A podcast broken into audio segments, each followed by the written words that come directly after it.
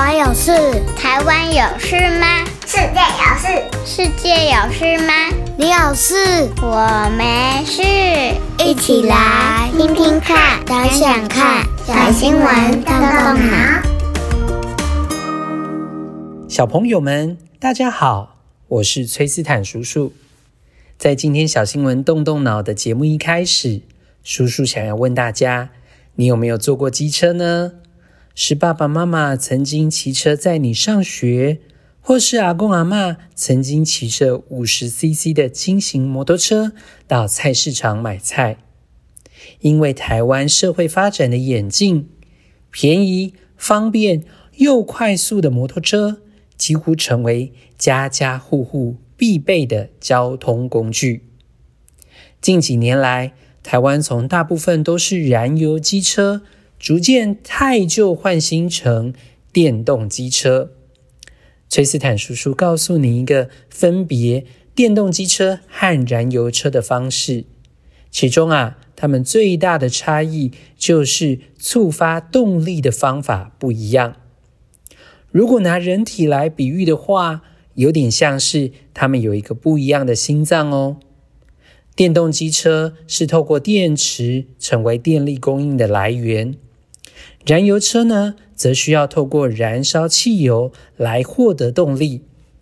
为了汽油的燃烧，在构造设计上就必须要设置排气管，才能排放废气。排放的废气除了造成空气污染之外，排气管所发出的噪音也是另外一种污染哦。为了了解为什么大家愿意从购买燃油机车，逐渐的改变成为购买电动机车。崔斯坦叔叔查了一下新闻报道，发觉有些人是为了省去油钱的支出，有些人则是单纯的喜欢电动车的品牌或者是风格。不过啊，调查中最多人愿意购买电动车的原因，还是因为电动车比较环保，而且比较低噪音。讲到电动机车，最近有一则新闻是说到台湾有一家电动机车公司即将进军世界。这是一间道道地地的台湾品牌公司，整台电动机车从研发、生产到制造都是在台湾发生的哦。他们不只是台湾电动机车产业的代表，更是希望能将环保意识带到世界各地。接下来就让我们一起收听小新闻，动动脑，看看发生什么事。台湾制造电动机车，准备进军世界。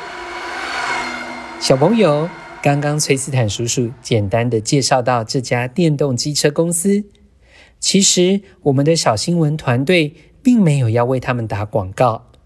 挑选这一则新闻与大家分享，只是单纯觉得台湾社会从燃油机车逐渐进化到电动机车的过程，这家公司啊扮演着举足轻重的角色。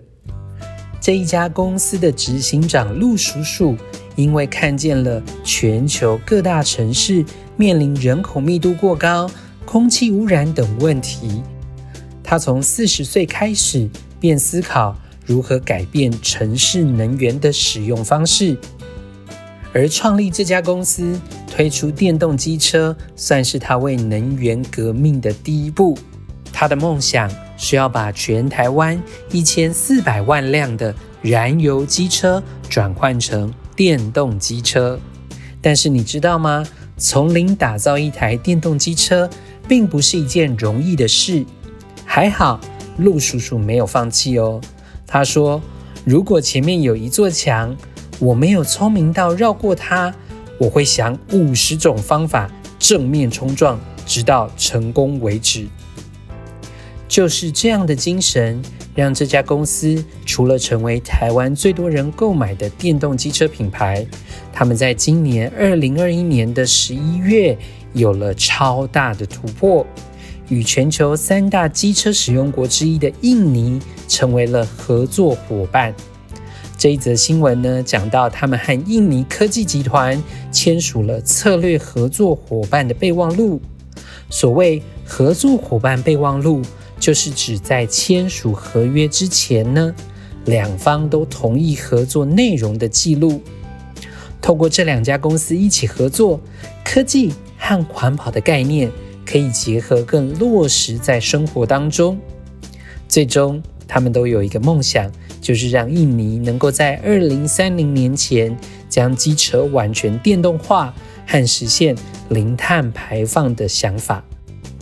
而这次的合作案，也让我们的台湾之光这家公司站稳了在东南亚销售机车的脚步。这次的合作不仅是这家公司的进步，对于环境的永续发展目标和减碳足迹，更是带来希望哦。从台湾出发，把科技和环保结合，用能源改变世界。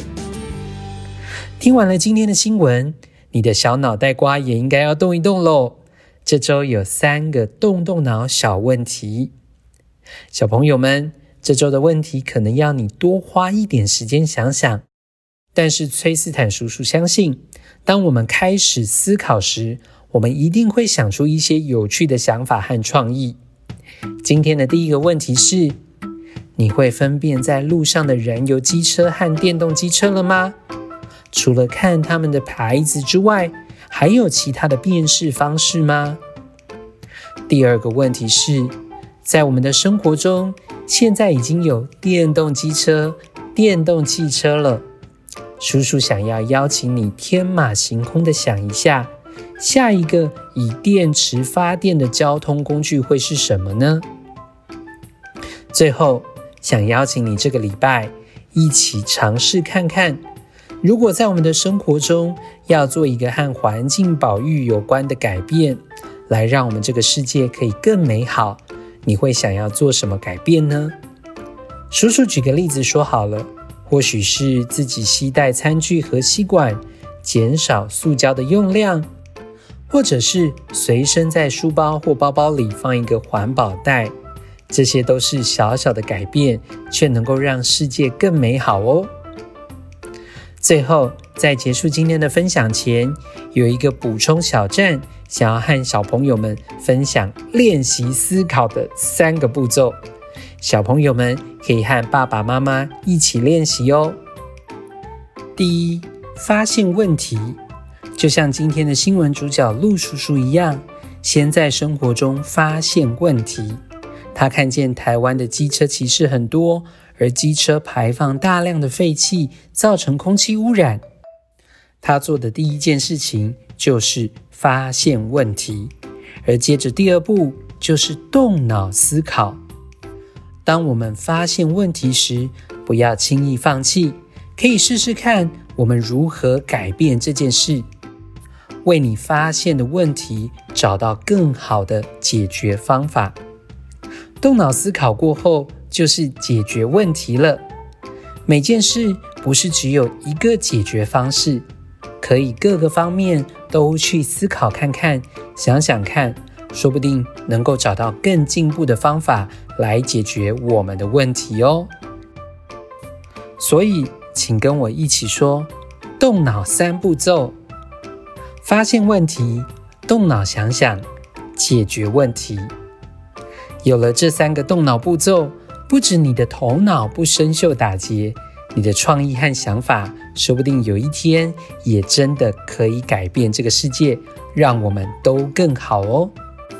在这里，崔斯坦叔叔还想要跟大家分享一个，在我查资料的时候看到陆叔叔解决他生活问题的方式哦。这位陆叔叔呢，他有一个很特别的睡前习惯。他说，当他遇到解决不了的问题时，在他从十五岁开始，并养成了一个特别的睡前习惯。在每天入睡前，他会在头脑中放入三个还解决不了、待解决的疑问。很奇特的是，很多事情在他醒来的那一刻就能想通。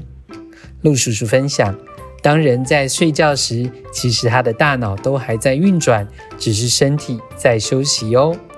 所以下次当你碰到不知道该怎么解决的问题时，或许你可以学学今天的主角陆叔叔的思考方式哦。最后鼓励你和爸爸妈妈们一起讨论完今天的动动脑小问题，也不要忘记到我们的脸书社团“小新闻动动脑超级基地”和我们一起分享哦。好了，这周的小新闻动动脑就到这里喽。下周我们再来一起看看世界正在发生什么事。